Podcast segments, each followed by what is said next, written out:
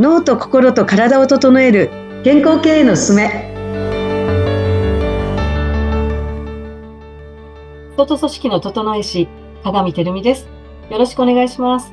よろしくお願いします。アシスタントの田中智子です。この番組は脳と心と体を整え健康経営のあり方について経営コンサルタントの鏡照美さんとお伝えしていく番組です。鏡さんよろしくお願いします。はいよろしくお願いします。お願いしますこのノータイプの組み合わせってすごく面白いですね。面白い。そのタイプだけで見るのもちょっと、まあ、あの、まあ、いけないっていうかですね。もっとこう複雑っては複雑なんですけど、あの、例えば同じタイプでも、2枚目のところのメンタルの状態が違うことによって大きく、読み解きも変わってきたりとか、はい、その対応が変わってくるんですよね。うんうんうん。うん。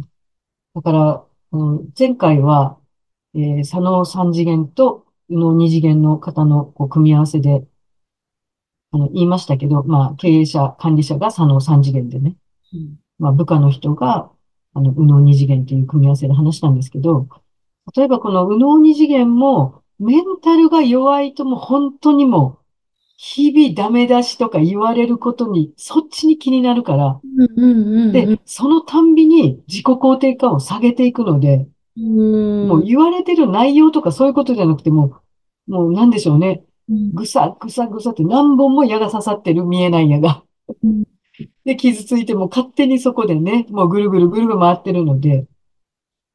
だからもし、本当にこう、まあ自分のね、社内のビジネスパートナーみたいなね、そういうこう、幹部の人とか、うん、あの、まあ、一緒に、特にこう、接触の頻度が高い方とかっていうのは、やっぱり入社前ですね。あの、面接をするときにこの B ブレインを使ってもらって、やっぱメンタルのある程度こう強い方、うん、そうじゃなければ全能タイプで、どっちにでもいけるような人、うん、を選ぶと結構その左脳三次元の経営者、管理者には、全能タイプはすごくあの、やりやすいっていうか、ストレスがお互いにこう、少なくて済む。へえ。全能タイプの人って、でもそんなに多くないんですよね。いや、いますよ。あ、いますか？います。割合的に？あ、まあ割合はそんな多くはないかもしれないですけど、はい。いらっしゃる。いますよ。います、います。そうですか。あのー、なんか周りに、そんな大きく目立つわけじゃないけど、はい。なんかそつなくやってる人っていません？なんか。いや、います、います。あ、まあそういう人たちですね。いいなぁ。羨ましいです。うーん、まあ、ただね、あの、本人にとっては、まあ、あの、きちっとこう自分のことを客観視できてる人がいいんですけれども、メンタルが高くてね。中にはね、全能タイプだから一見、あ、いいなと思うじゃないですか。だけど、意外に2枚目を見たら、ものすごくあのメンタルが弱い人とかいるんですよ。うーん。あ、そうなんです。メンタルが弱い。うん。あ、ものすごくとか、あ、意外にみたいな。意外に、例えば、まあ、高い、低い、まあ、中くらいっていうのがこう、出るんですけど、そのストレスの強さが。はい。あ、意外に中なんだ、みたいな。いう人とかね、いますよ。あ、意外に低いんだとか。なんかもう義務感でね、あと、あの、動いてるとか、パフォーマンスが。ああ。義務感で。うん。うん。なんかこう、危ういですね。やっぱそういうのは。だから、相手の、やっぱりこう自分とく、ね、組んでる人っていうのが、こう、どういう状況かっていうのを定期的に見ていかないと、うん。うん。それと、ま、もちろん自分自身ですね。そうですね。まず自分自身ですね。そう。自分自身がやらかすんです。大体。まあ、これがことの発信ですからね。もうスタートですから。うん、まあ、それが積み重なって、こう、まあ、いろんな現象が引き寄せられてくるので、まあ、だから自分の状態を、で、私、あの、半年に一回って、まあね、定期的にって思ってたんですけど、やっぱり経営者とかですね、ちょっとやっぱり、こう、自分の自己変革を早くやっていきたいとか、なんかそういう、こう、役割がこう結構高い役割がある方っていうのは、自分を常にこう整えるっていうかな、こう、やっぱ軌道修正をまめにやった方がいいので、やっぱ3ヶ月に1回ぐらいはやった方がいいですね。うーん、結構じゃあ、まめに、もう季節ごとそうですね。うん。そう、四半期ごととか、うんなんでかと言いますとですね、やっぱり影響を受けるんです。自分も。うんどんなに、こう、その、ある程度メンタルが強いとかって言っても、まあ、本当にあの、あの、少ない層の人はですね、もう本当にあの、自分、今の自分と、あの、自分の理想と脳の使い方っていうのがもう出来上がってしまって、本当に一致してる人ももちろんいるので、だけどこれは圧倒的にもう少ないんですよね。うん、おっしゃってましたよね。う。うんん、そうなんですよ。こうずっと診断をして、こう読み解きをしていくと、もうほとんどの人が自分の理想と合ってないんですよね。要はギャップを抱えて。まあ、だからいろんなそういうものがストレスとなって、まあ自分をね、苦しめたりとかするんですけれども、とということはですね、やっぱりそこなんですよね。一致してないっていうことが前提として、おね、まあ、多くの人々に前提としてあるならば、その一致してないところがどういう部分かっていうのと、やっぱりこう、えっと、周りの環境とかで引っ張られるんですよ。特に全能タイプでも、あの、全能タイプだからどっちにでも行きやすいんですよね。だから、例えば一人、なんか手のかかる人が入ってきて、自分がそれのこうメンターじゃないですけど、お世話をしなきゃいけなくなったということで、崩れたりとかするんです。う。そう。誰と関わって、こう日常を過ごしていくかによって、崩されるんですよね。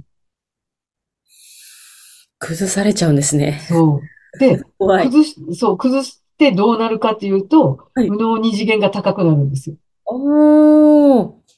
影響を受けるんです、相手に。特にだから相手が依存体質の人はい。が自分がこう関わらなきゃいけないってなったら、うん、う。そうん結局ね、相手を動く、依存体質の人っていうのは、一見依存してて相手から支配されてるように思うじゃないですか。はい。逆ですね。依存者が相手を支配して相手を動かしていくんです。自分は動けないっていうことをこう表現して、はいどうしようもないからこちらから手を差し伸べなきゃいけないわけですよね。はい。ということは、時間の使い方とかも全部相手優先になっていったりとかうーん。するんです。うん。そうなんです。あ、右脳二次元要注意。無能二次元要注意ですね。要注意です。私たち要注意ですよ。要注意なんですね。そう。で、なんかほら、こう、人には優しくしなきゃいけないみたいな、こうね、すごく、あの、思ってる人たちですよね。うん、うん。うん、とか、そう、そういう、こう、貢献意識とかがあって、まあそういうこともひっくるめて全部自分は、まあいいことをやってるっていうか、人のためにやってるっていうなんか、あ、あるから、こう変わらないんですよ。なかなか自分が。うん。自分はいいことしてるって。だけど、パッと後ろを振り返ったときに、自分が、こう、自分のことですね。自分のことがどれだけできたかっていうと、あんまりできてなかったりとか、全然できてなかったり、もう逆にこう、あ、荒れたりとか。これを見なきゃいけないんですよね。これが発見できるっていうか、発見できるのがこの、まあ3ヶ月ごととか、まあ半年ごとのうんはい。あの、診断をすることによって、客観的に見れますね。うんあの、その3ヶ月ごとの診断で、ちょっと私質問なんですけど、はいあの80問の設問に答えていくじゃないですか。はい。それって、なんか結果を気にしすぎて、こうチェックしたらこうなる、こうチェックしたらこうなるって、なんか自分の中で変に意識してしまうことってな、ないですか？っていう。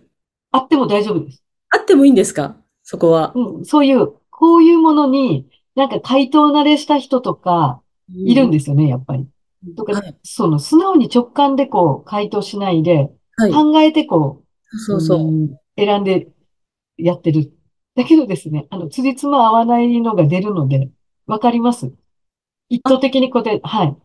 それが全部診断結果で出るので、そうなんですね。じゃあ、それはそれでいいってことですね。そういうな考えでやっちゃっても、やっちゃってもというか、や、やった場合。やったとしても、うんバレますね。バレます。バレる。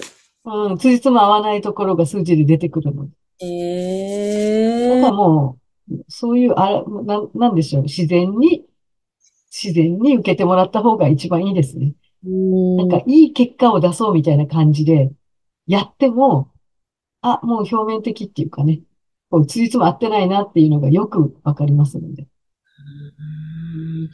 いや、ありがとうございます。なんかあまりにもこう3ヶ月ごととかも慣れてると、こう、うんこういうふうにチェックするとこうなるって、なんかもう自分の中で。結果が分かりそうな気がして、あえてなんかわ、分かって意図的になんかチェックとかしそうだなって思っちゃったので、そ、それは、それでもいいってことですもんね。いいっていうか、そうなったまあ、いい、いいですけど、でもじゃあ何のため診断するんですっていうことですよね。いやー、そうなんですよね。そうなんですよ。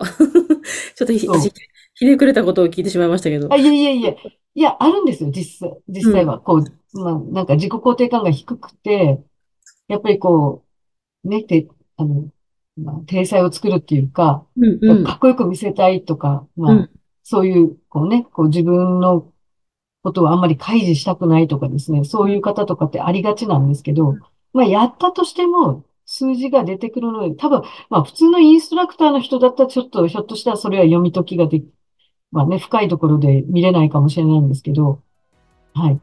まあちょっと慣れた、あの、インストラクターだったら、まあ、わかりますね、そこうんうんうんうんはい承知しま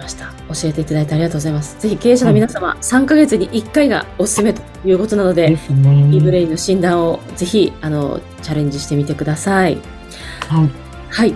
では、今日はこんなところで、鏡さん、今回もありがとうございました。はい、ありがとうございました。